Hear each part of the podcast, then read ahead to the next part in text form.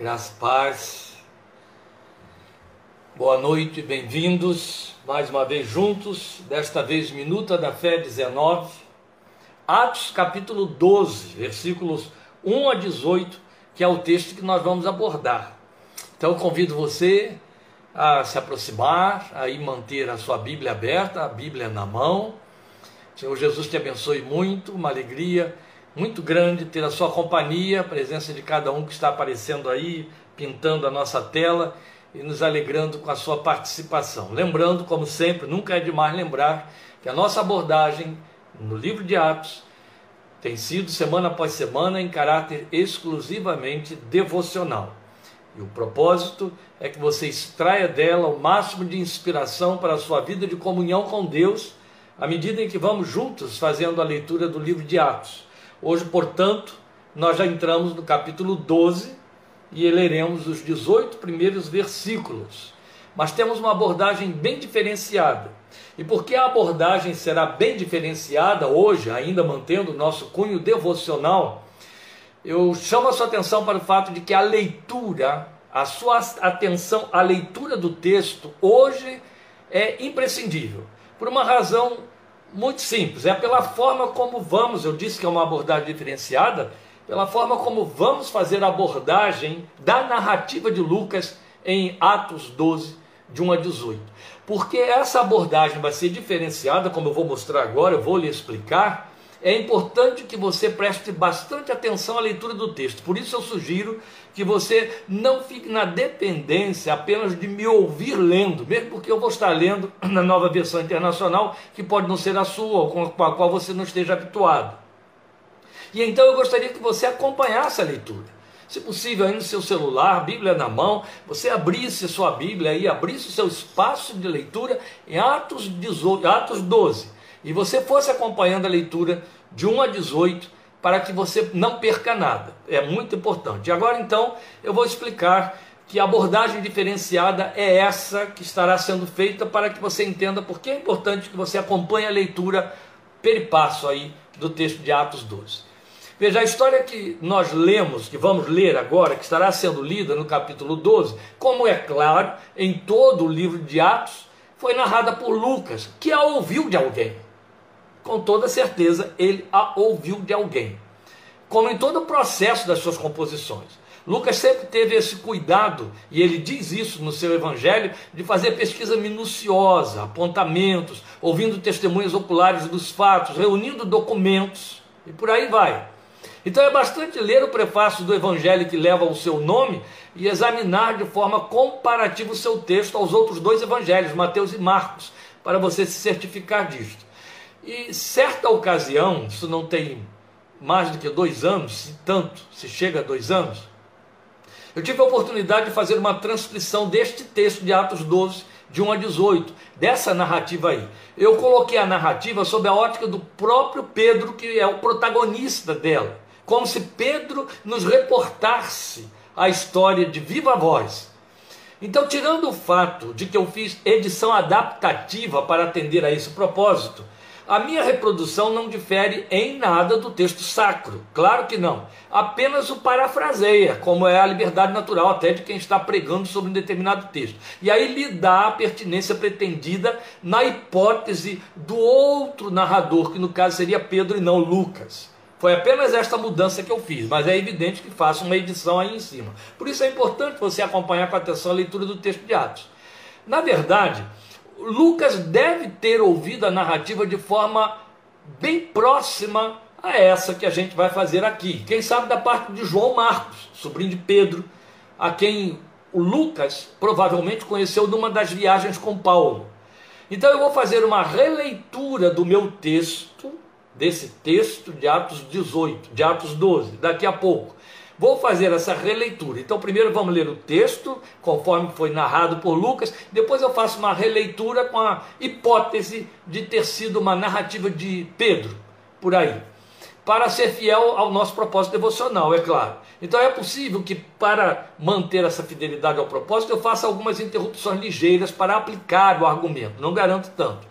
Portanto, se nós ouvíssemos a narrativa desse extraordinário milagre por boca do seu protagonista Pedro, ficaria um pouco diferenciado. Vamos então à leitura do capítulo 12 de Atos, de 1 a 18. Espero que você tenha me atendido e esteja acompanhando aí com o seu texto na mão. Então a leitura começa assim: Nessa ocasião, o rei Herodes prendeu alguns que pertenciam à igreja com a intenção de maltratá-los e mandou matar à espada Tiago, irmão de João. Não era Tiago, líder da igreja de Jerusalém. Tiago, líder da igreja de Jerusalém, era o irmão de Jesus. Esse aqui era o Tiago, irmão de João. Vendo que isso agradava aos judeus, prosseguiu, prendendo também Pedro durante a festa dos pães sem fermento. Tendo-o prendido, lançou no cárcere, entregando-o para ser guardado por quatro escoltas de quatro soldados cada uma, 16 soldados ao todo, não é? Herodes pretendia submetê-lo a julgamento público depois da Páscoa. Pedro então ficou detido na prisão, mas a igreja orava intensamente a Deus por ele. Ó, aqui está um dos pontos que eu enfoco na narrativa de Pedro, a suposta narrativa de Pedro. Mas a igreja orava intensamente a Deus por ele. Na noite anterior ao dia em que Herodes iria submetê-lo a julgamento, Pedro estava dormindo entre dois soldados preso com duas algemas, e sentinelas montavam guarda à entrada do cárcere. De repente apareceu um anjo do Senhor, e uma luz brilhou na cela. Ele tocou no lado de Pedro e o acordou. Depressa, levante-se, disse ele. Então as algemas caíram dos punhos de Pedro. O anjo lhe disse: Vista-se e calça as sandálias. E Pedro assim fez. Disse-lhe ainda o anjo: Ponha a capa e siga-me. E saindo, Pedro seguiu, não sabendo que era real o que se fazia por meio do anjo. Tudo lhe parecia uma visão. Outra ênfase que eu estou dando na forma de ler, você já percebeu. Passaram a primeira e a segunda guarda e chegaram ao portão de ferro que dava para a cidade. Este se abriu por si mesmo para eles e passaram. Tendo saído, caminharam ao longo de uma rua e de repente o anjo deixou. Tão bonito isso aqui, não é? Deixe a sua imaginação acompanhar a leitura e a narrativa. É o que eu vou favorecer mais, fazendo com que essa narrativa pareça ter sido produzida pelo próprio Pedro e não por Lucas. Veja, tão lindo isso. Tendo saído, caminharam ao longo de uma rua e de repente o anjo deixou. Nós não sabemos qual era o comprimento dessa rua. Mas a, a própria forma de Lucas colocar ao longo de uma rua nos faz perceber que foi a partir do momento que Pedro se deu conta: eu não estou sonhando, tem mesmo um anjo aqui e eu de fato saí da prisão. Eu estou do lado de fora, eu estou sentindo aqui o ar da rua, a noite fria. E aí caminha seguindo aquele anjo, quem sabe admirado, querendo saber em que momento ele vai me dizer o que vou fazer. E vai caminhando ali seguindo o anjo. Eu imagino que companhia extraordinária, uma experiência diferenciada da de Daniel, que ficou na presença do anjo dentro da cova. Aqui ele caminha com o anjo. Bonito isso, o anjo caminhando com ele. Tente deixar a sua imaginação acompanhar isso aí, porque é belíssimo. Eugene Peterson sempre disse isso. A imaginação sempre tem de trabalhar com a fé e a fé com a imaginação, porque isso enriquece ambas as coisas e nos torna mais sábios pela misericórdia de Deus. Continuando então, a partir do versículo 11. Então Pedro caiu em si, em si e disse: Agora sei, sem nenhuma dúvida, que o Senhor enviou o seu anjo e me libertou das mãos de Herodes e de tudo o que o povo judeu esperava. Só a partir do momento em que o anjo deixou, aí ele caiu em si. Percebendo isso, ele se dirigiu à casa de Maria, mãe de João, também chamado Marcos, João Marcos, seu sobrinho onde muita gente se havia reunido e estava orando. Como essa Maria é a mãe do sobrinho, eu coloquei na narrativa feita pelo Pedro a hipótese de que essa Maria fosse irmã de Pedro. Uma possibilidade. Pedro bateu a porta do alpendre e uma serva chamada Rode veio atender. Ao reconhecer a voz de Pedro, tomada de alegria, ela correu de volta sem abrir a porta e exclamou: Pedro está à porta, deixou o coitado lá do lado de fora trancado. Eles, porém, lhe disseram: Você está fora de si. Insistindo ela em afirmar que era Pedro, disseram-lhe: Deve ser o anjo dele. Mas Pedro continuou batendo, e quando abriram a porta e o viram, ficaram perplexos. Mas ele, fazendo-lhe sinal para que se calassem, descreveu como o Senhor o havia tirado da prisão e disse: Contem isso a Tiago e aos irmãos. Então saiu e foi para outro lugar. Veja, você perceba, o versículo 12 diz que ele bate numa porta da casa onde muita gente se havia reunido e estava orando. Eu dou ênfase a isso aí na releitura. Eles, porém, lhe disseram, versículo 15: Você está fora de si. Insistindo ela em afirmar que era Pedro, disseram-lhe: Deve ser o anjo dele. Mas Pedro continuou batendo, e quando abriram a porta e o viram, ficaram perplexos. Perplexos, perdão. Mas ele, fazendo-lhe sinal para que se calassem, descreveu como o Senhor o havia tirado da prisão e disse: Contem isso a Tiago e aos irmãos. Eu fiz a releitura aí do texto.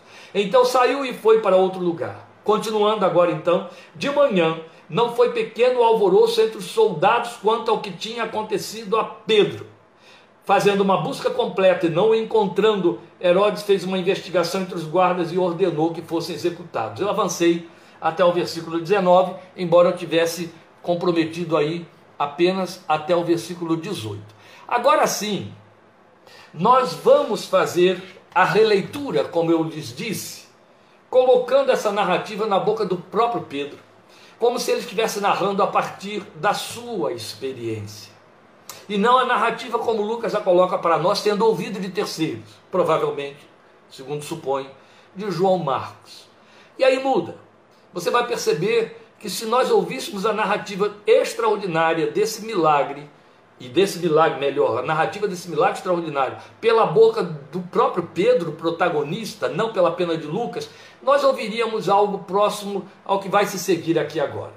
Veja, Pedro estaria contando dessa maneira: Nós estávamos entristecidos com a prisão e morte de nosso amado irmão Tiago a quem Herodes mandou matar a espada como forma de nos intimidar e fazer recuar de nossa missão de fazer discípulos em cumprimento ao que o Mestre determinara. Nos dias da festa que precede a Páscoa, o texto diz, dias do, do pão sem fermento, resolvi ir ao templo participar das reuniões festivas, tanto para encorajar os irmãos, quanto para provar aos nossos líderes religiosos que nos perseguiam que nós não deixávamos de ser judeus por seguir ao Senhor. Mas, infelizmente, Herodes viu que o povo judeu o aprovou pela prisão e morte de um de nossos líderes e resolveu prosseguir com esse plano. Então, de repente, fui surpreendido pelo tumulto que um grupo de soldados provocou, afastando as pessoas enquanto vinha na minha direção. Deram-me ordem de prisão, Consegui sinalar com a mão para que os irmãos que comigo estavam não se manifestassem, e de longe eles me sinalaram também que estariam orando por mim. Apontaram para minha irmã e para Marcos, meu sobrinho, e entendi que se reuniriam em casa deles em oração. Com muita grosseria, a soldadesca me levou à presença do rei, que procurou se assegurar de que eu era quem diziam ser. Confirmei, e ele declarou que eu estaria trancado a ferros até cessarem as festividades para me levar a julgamento público. Eu sabia o que isso significava. O povo ser alvoroçado e ouvido como júri, o que resultaria em inevitável sentença de morte. Mas isso de imediato me remeteu à memória do julgamento público de nosso Senhor, e meu coração se encheu de alegria e paz pelo privilégio de seguir seus passos na morte. E foi com esses sentimentos que me vi algemado a ferros, presos a uma parede que me deixavam muito desconfortável. Estou velho e as energias não são mais vigorosas, e essas algemas não me deixavam dormir. Dois guardas me ladeavam, e outro tanto não paravam de falar e me achincalhar. Mas acabei vencido por um torpor de cansaço que me fez variar entre dormir e acordar, até que, cercado por intenso silêncio, percebi que os soldados e as demais sentinelas adormeceram e de fato dormiam profundamente. Pensei ter caído em sono profundo porque pareceu de repente que o dia amanheceu, mas apenas dentro da cela em que me amarraram. E um homem começou a me fustigar o lado repetidamente, até que abri os olhos contra a claridade e vi que não se tratava de nenhum dos dois guardas que continuavam dormindo.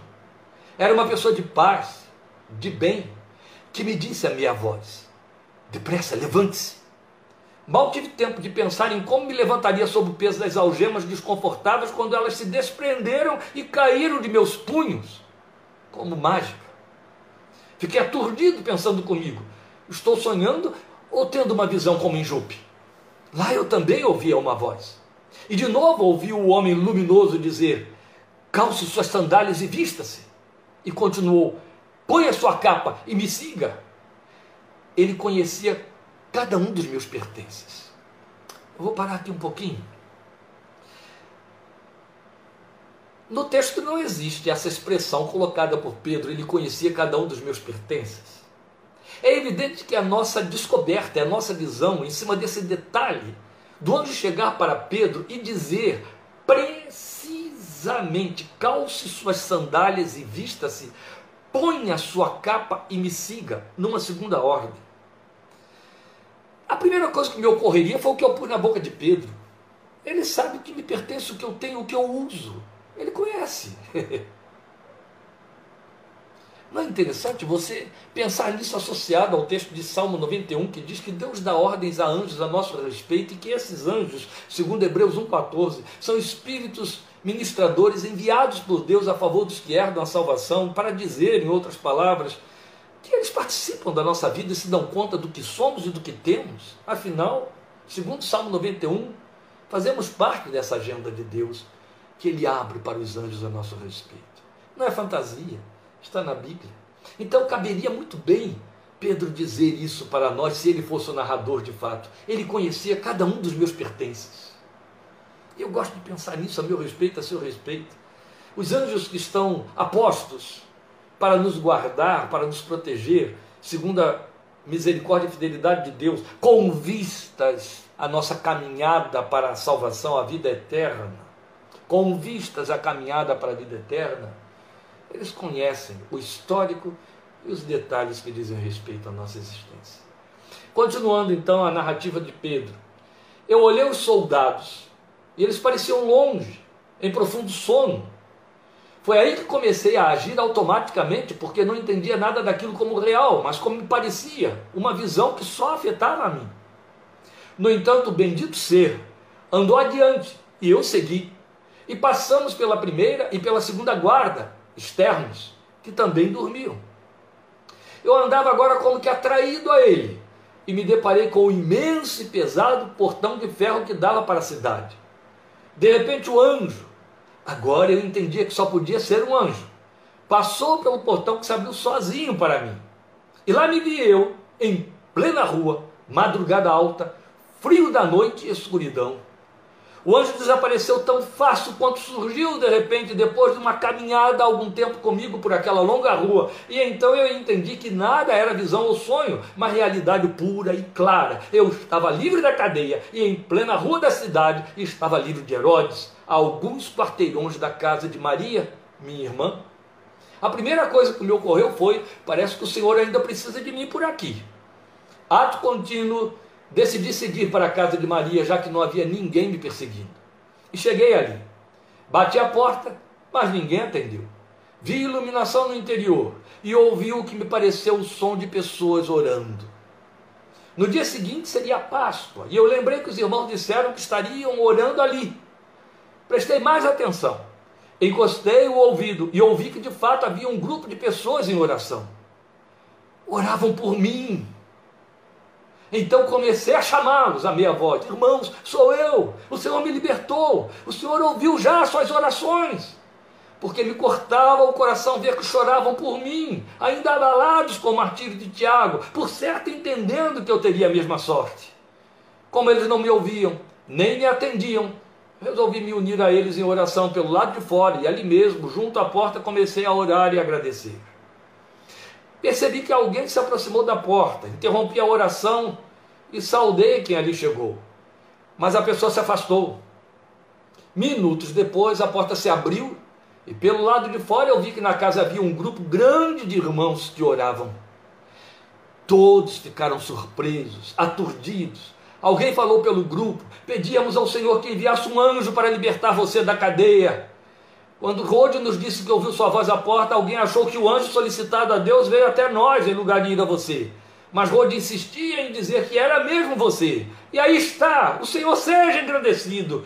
Como isso aconteceu, Pedro? Então tive que detalhar o milagre, mas decidi não entrar caso alguém viesse me procurar, e isso poderia comprometer tanta gente.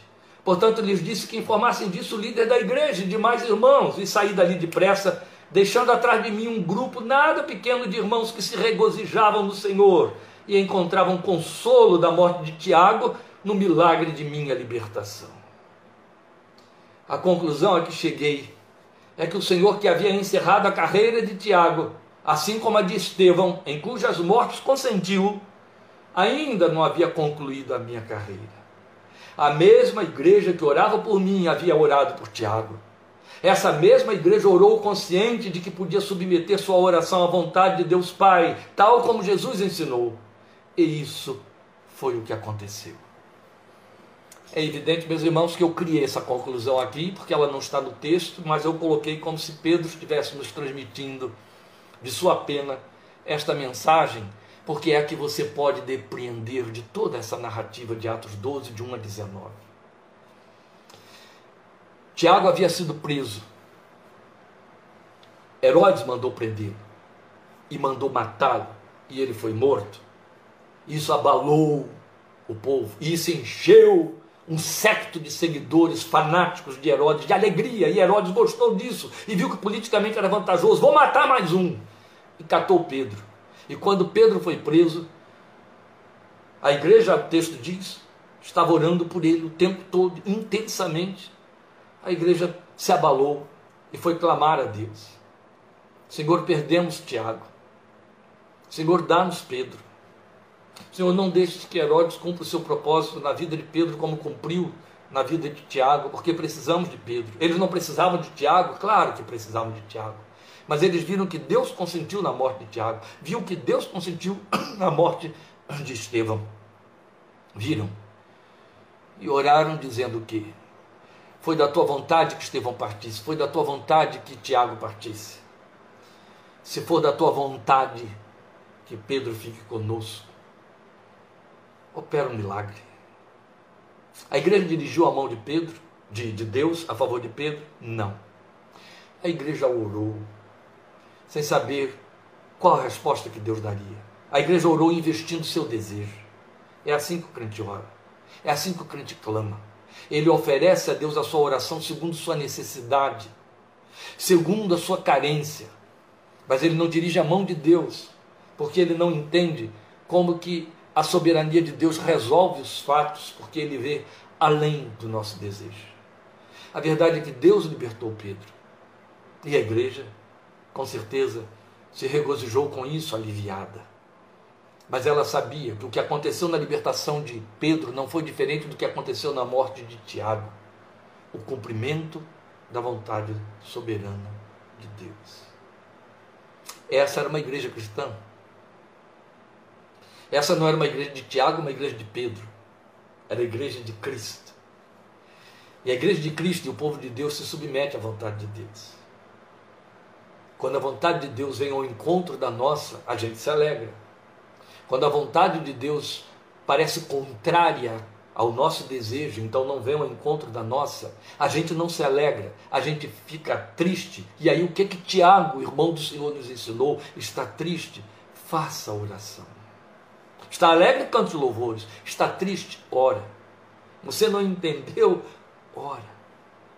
Porque o que você não entende agora, o Senhor disse para Pedro, esse mesmo Pedro em cuja boca pusemos essa narrativa. Você entenderá depois. Não temos o poder de dirigir a mão de Deus, mas temos o dever de nos sujeitarmos à Sua vontade soberana, porque só Ele é o Senhor. Nós somos os servos. Qualquer um que tenha dito a você que a igreja muda a vontade de Deus foi usado pelo diabo. Só ele é soberano, a igreja não é. A igreja é serva. A igreja é corpo, Jesus é cabeça. A igreja se submete. E porque ela se submete, ela aprendeu com seu Senhor a orar dessa maneira. Mas não seja feita a minha, a tua vontade. Aqui está a minha vontade. Se for possível, que o cálice passe de mim sem que eu beba. Mas se não for esta a tua vontade, então eu vou ter de beber o cálice. Não seja feita a minha, mas a tua vontade. E aí as coisas se realizam para a glória de Deus. Porque Paulo nos ensinou, meus amados, e eu tenho advertido a igreja reiteradas vezes quanto eu posso. quanto eu posso. Romanos 14, 7. Que nenhum de nós vive para si, nem morre para si. Se vivemos para o Senhor, vivemos. Se morremos para o Senhor, morremos. A fé evangélica, a fé cristã, a fé do Calvário, a fé da cruz nos alcançou, não para que vivêssemos o privilégio de sermos filhinhos de Deus nesta geração de ímpios. Isso não existe. Nos alcançou para sermos homens e mulheres de Deus, fazendo o reino de Deus acontecer enquanto vivemos nesta geração, enquanto cumprimos a carreira da nossa existência, seja curta, seja longa. Mas vivemos para que a nossa vida redunde no louvor da sua glória e não na satisfação de nossos desejos via magias que alguns tentam nos ensinar, mentirosas, falsas através da fé. A igreja não é soberana. O Senhor da igreja é. E a igreja atende, existe, eu e você como igreja, para atender a esse propósito soberano do Senhor da igreja. Se você pode me acompanhar nessa meditação em Atos que nos ensina isso através da história da igreja, continuemos. E teremos, quarta-feira que vem, em nome de Jesus, Minuta da Fé 20, neste mesmo horário.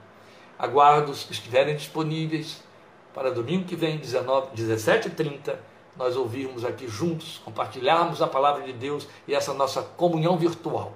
Mas gostaria de lembrar aos que não podem participar naquele momento em que estamos ministrando, que você pode encontrar no dia seguinte ou dois dias depois a nossa mensagem colocada no YouTube. Este fim de semana houve um pequeno erro aí, o pastor Fábio, lá de São Paulo, que coloca, que, que administra o nosso canal no YouTube, pede desculpas porque ele liberou o link e a, o, o, vídeo ficou travado, mas já está liberado o vídeo da mensagem de domingo, você pode compartilhar, pode passar para outros, você sempre terá o vídeo no YouTube no dia seguinte. E se não for por aqui, será por ali, estaremos juntos e sendo edificados nesta fé comum que tem como esteio Cristo Jesus, como veículo a palavra revelada, escrita neste livro que a gente lê em 66 porções. Deus te abençoe, fortaleça, guarde, em nome do Senhor Jesus. Até o próximo domingo. Amém? Obrigado pela sua companhia. A paz.